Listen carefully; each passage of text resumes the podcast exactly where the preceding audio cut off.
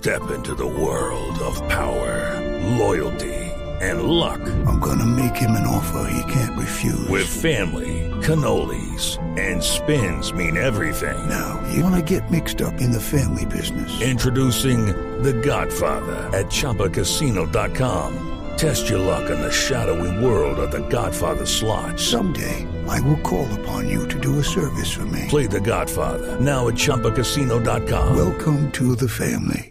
No purchase necessary. VGW Group. Void where prohibited by law. 18 plus. Terms and conditions apply.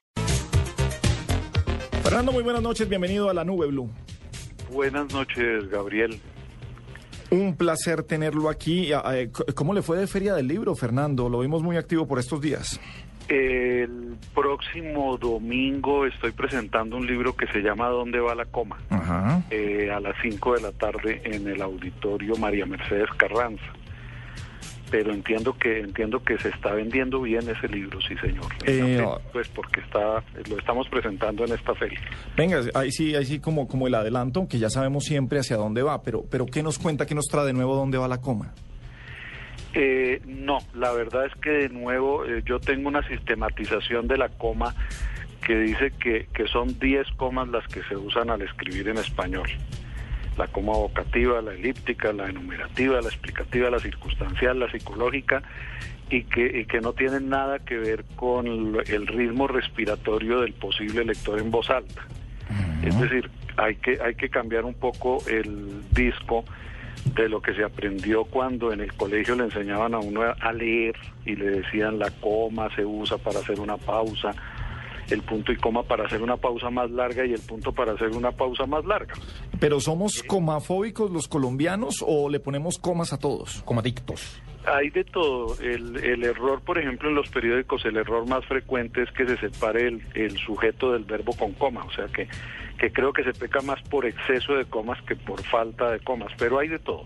Bueno, pues eh, seguimos, sobre todo que a través de las agencias internacionales de noticias siguen mucho todos los consejos que da la Fundeu BBVA en Colombia. Brevemente, ¿qué significa esta, esta Fundación del Español Urgente y cómo funciona? Eh, la Fundeu eh, nació en el año 1980, no con el nombre que tiene actualmente, sino como Departamento de Español Urgente de la agencia EFE, para atender las consultas de los periodistas de todas partes del mundo que tenían que escribir en español. Eh, hace, en el año 2005, pasó a ser la Fundeu, que es Fundación del Español Urgente, eh, con la misma función y en el año 2010 nos incorporamos cuatro personas en Latinoamérica uh, para, para que se haga un trabajo un poco más integrado con el uso del español en estos países. Eh, muchas palabras por la velocidad en la que va el idioma y por la velocidad, en, en este caso que nos atañe lo de las redes sociales y toda la parte eh, tecnológica, eh, usted me corrige, pero pues creo que la, que la, Real Academia, eh, a qué velocidad trabaja para llegar a, a, al fondo de lo que queríamos tocar hoy, de cómo escribir, si es un tweet, tuitear o es uh, Twitter o tengo que ponerlo en inglés o cómo lo vuelvo verbo. O trinar. Eh, o trinar, sí, hasta dónde me voy o, que, o, o hasta dónde me deja la, la, Real Academia o quién es el que me da el permiso de poner, es que es un tweet y yo soy un tuitero. Sí, eh, la Real Academia va digamos que eh, a una gran velocidad, pero de todas maneras no a la velocidad que necesita la gente que escribe todos los días.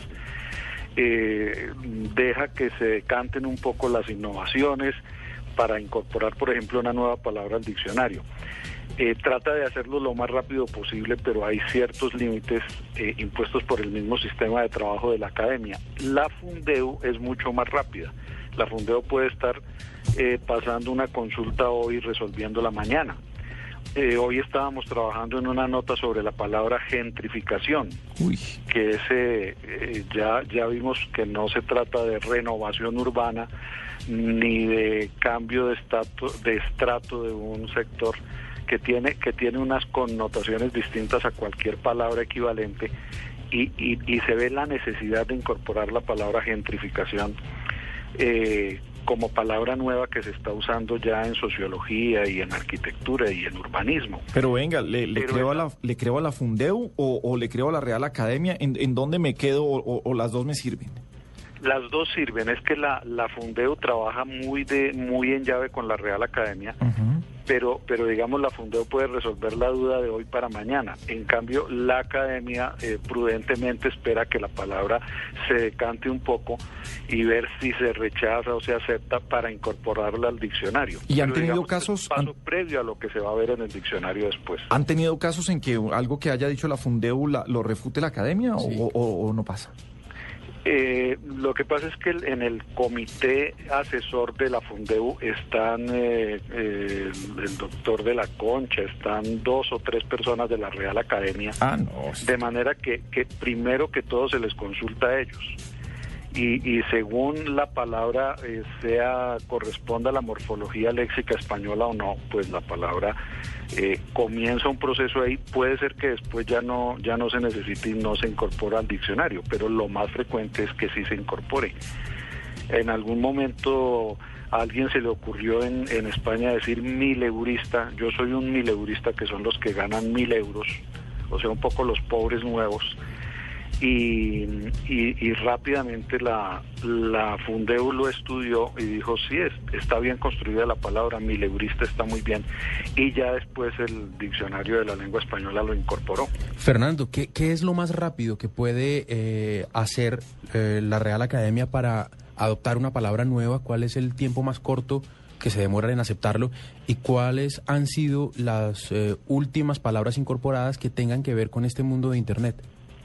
Bueno, eh, lo más rápido es que, es que, por ejemplo, las 22 academias que, forman parte de la Asociación de Academias se pronuncien y, digan cómo es el uso en cada uno de los países, que eso cada día es más fácil precisamente gracias a Internet. Eh, una vez se decanta eh, el tema, pues ya, ya se puede hacer una, un avance, porque cada tres meses la academia está haciendo avances. Fíjese, fíjese Gabriel, cómo ha cambiado esto, porque antes había que esperar 10, 12, 15 años a que saliera la nueva edición del diccionario, pero hoy en día lo están actualizando cada tres meses. Hombre, con esto, con esto de, de- de- de lo digital, qué triste es, pener- es perder el, el gran diccionario de dos tomos que había antes, gigantesco, que era hermoso y costosísimo también, pero hermosísimo, respecto al, al CD-ROM de, de ahora. Pero Sí. vea, eh, Fernando, vamos a meternos en la, en la, vamos al Twitter. Sí, señor. ¿Cuál es el uso correcto del el Twitter, tuite, eh, así como lo decimos, tuitear, tuitero, un tweet, eh, ¿cómo funciona para escribirlo? Eh, por una parte, bueno, en cuanto a tweet, eh, hay una nota de Fundeo que dice que se puede escribir tweet, tuitero y tuitear y conjugar el verbo pues en las formas que se necesite. Yo tuiteo, tú tuiteas y todo lo demás que se necesite. Eh, la palabra blog ya está en el diccionario de la lengua española, lo mismo que, que el adjetivo bloguero. Y, y creo que el verbo bloguear también. Fernando, si existen... No, si- el verbo bloguear todavía no está, pero, pero sí está el sustantivo blog y el adjetivo bloguero. Fernando, si existen verbos relacionados a Twitter, ¿también existen o van a existir algunos relacionados a Facebook? Es decir, si existe Twittero, ¿también va a, va a existir Facebookero o Facebookear? Eh, puede ser que sí, pero lo que pasa es que hay algunas palabras que son mucho más difíciles de adaptar a la morfología propia del idioma, porque tweet pues se escriben con, con, con una T, una U, una I y una T y no hay ningún problema, pero, pero Facebook, que es Facebook, pues por, por hacer la lectura como se haría en español de Sí, la palabra en inglés, va a ser mucho más difícil para la adaptación, porque, porque en esos casos o se adapta el sonido o se, o se conserva o, o se, o se conserva la escritura, pero se cambia el sonido. Eh, entonces ese es, ese es un juego muy difícil para ver qué es lo que acepta la gente. Hay palabras como por ejemplo manager que, que en todos los periódicos se escribe así, pero en ninguna emisora de radio lo dicen así Sí, claro. o junior que se escribe por ejemplo en deportes, junior y senior, escrito no hay ningún problema, pero en el lenguaje oral no, no es fácil que algún locutor diga categoría senior y categoría junior, porque van a decir que habla mal. En- Entonces hay ciertas resistencias para, para cambiar el sonido de la palabra como se ha eh, asentado en el uso como viene del inglés. Pero venga, usted dice el Junior de Barranquilla. No, no, no, no, No. porque el, el, de- el equipo de fútbol de Barranquilla, el nombre es en inglés, es el Junior, como podría ser también el River Plate en Argentina, son nombres en inglés, pero sí la categoría Junior, eh, para, para la que es una categoría en deportes o también en las empresas, los Junior y los Senior, que nunca lo dicen así como yo lo estoy diciendo, sino que lo dicen en inglés. No obstante que las palabras son originalmente latinas, por lo que están mucho más cerca del español que del inglés. Vea, pues hay que decir junior. Sí. Fernando, ¿se puede decir que la popularidad o el, o el constante uso que le den a las palabras hace que, que- que empiecen a estudiarse para que se tengan que decir de cierta forma? Y le, y le complemento la pregunta. ¿O es Las, deformidades del idioma empiezan a, a aceptarse por la academia. Sí, sí, sí, las dos cosas eh, suceden así. Por, por una parte se necesita que haya un uso, un uso bastante frecuente y luego que haya un uso oculto. Lo que antiguamente se llamaba uso oculto era que aparecieran las novelas y por eso los libros de gramática citaban frases de novelas célebres. Hoy en día, por ejemplo, el panhispánico de dudas o la ortografía última citan periódicos y revistas. El uso oculto es que esas palabras aparezcan en los periódicos y revistas. Entonces ya, ya cuando hay un uso oculto pasa, eh, digamos, tiene muchas más posibilidades de pasar al diccionario la palabra, siempre que no, que no vaya contra la morfología propia de la lengua española. Por ejemplo, en español no hay CK, la- las letras CK nunca van juntas, entonces el click o el crack eh, en inglés que terminan en CK, en español no terminan en CK, sino solo en C. Entonces la, morfolo- la morfología sí se debe respetar cada vez que se adapta una palabra nueva. Estamos con Fernando Ávila, delegado de la Fundeu BBVA en Colombia, un académico de la lengua como usted. Eh, ah, ¿Qué le da? Me imagino que usted ah, abre un Twitter o abre un, abre un blog y se, se muere de la piedra por muchas cosas que encuentra. ¿Qué, qué, qué es lo que le da rabia? Eh, pero pero realmente no pasa eso. Yo ¿Ah, no? la, la sensación que hay quizá se ha exagerado mucho eso es que la gente escribe mal en internet. Pero yo creo que cada vez se toma más conciencia de que quien escribe en internet, quien tiene un blog, lo que quiere es que lo lean, que lo lea mucha gente, que lo lea mucha gente de, de, de muchos sitios. Ojalá que lo lean pues en, en Filipinas, donde hablan español algunas algunas personas. No, y es que la presión social de una red, eh, o sea, usted, usted se equivoca hablando y se reirán un par de personas. Ajá. Pero la presión de una red, usted escriba mal un, un- un trino. Y a ver fue. cuánto le cae todo el mundo y si es medio famoso y medio, si se las tira de lingüista, tenga.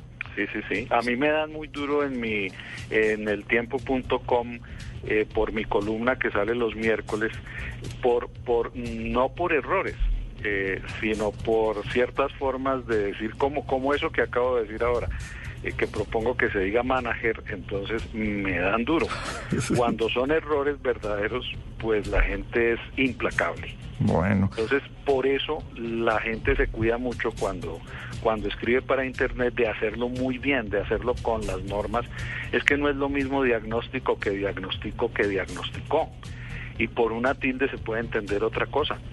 Último, último, último. Sí. Que son palabras que se van a distinguir por el uso de la tilde.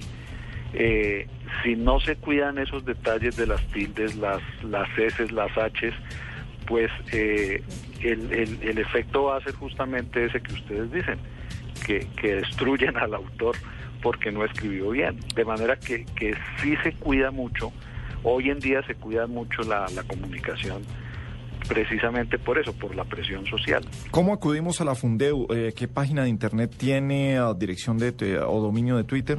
Eh, www.fundeu.es. Fundeu.es. Sí, señor, y ahí se pueden hacer muchísimas consultas de palabras nuevas. Todos los días nosotros enviamos a los medios de comunicación un- una nota sobre alguna palabra de la cual hay alguna duda eh, para usarla. Hoy, por ejemplo, en Colombia enviamos una que, que, que- que aclara cómo se escribe magíster y cómo se pronuncia, que es como lo acabo de decir, que es el título de quien hace una maestría o quien se gradúa en una maestría, que muchas personas dicen magíster o muchas personas lo escriben sin marcar de la tilde en la I. y el plural es magísteres. Sobre eso era la nota de hoy. Y así como la de hoy, pues todos los días se está aclarando algún término, alguna forma de conjugar el verbo, algún régimen preposicional. Y, y se procura pues que cada vez se escriba mejor en los medios, en, en las redes sociales y en los periódicos. Fernando, no puedo dejar irlo sin hacerle una consulta muy pequeña. ¿Cuál es el, plura- el plural de sexy?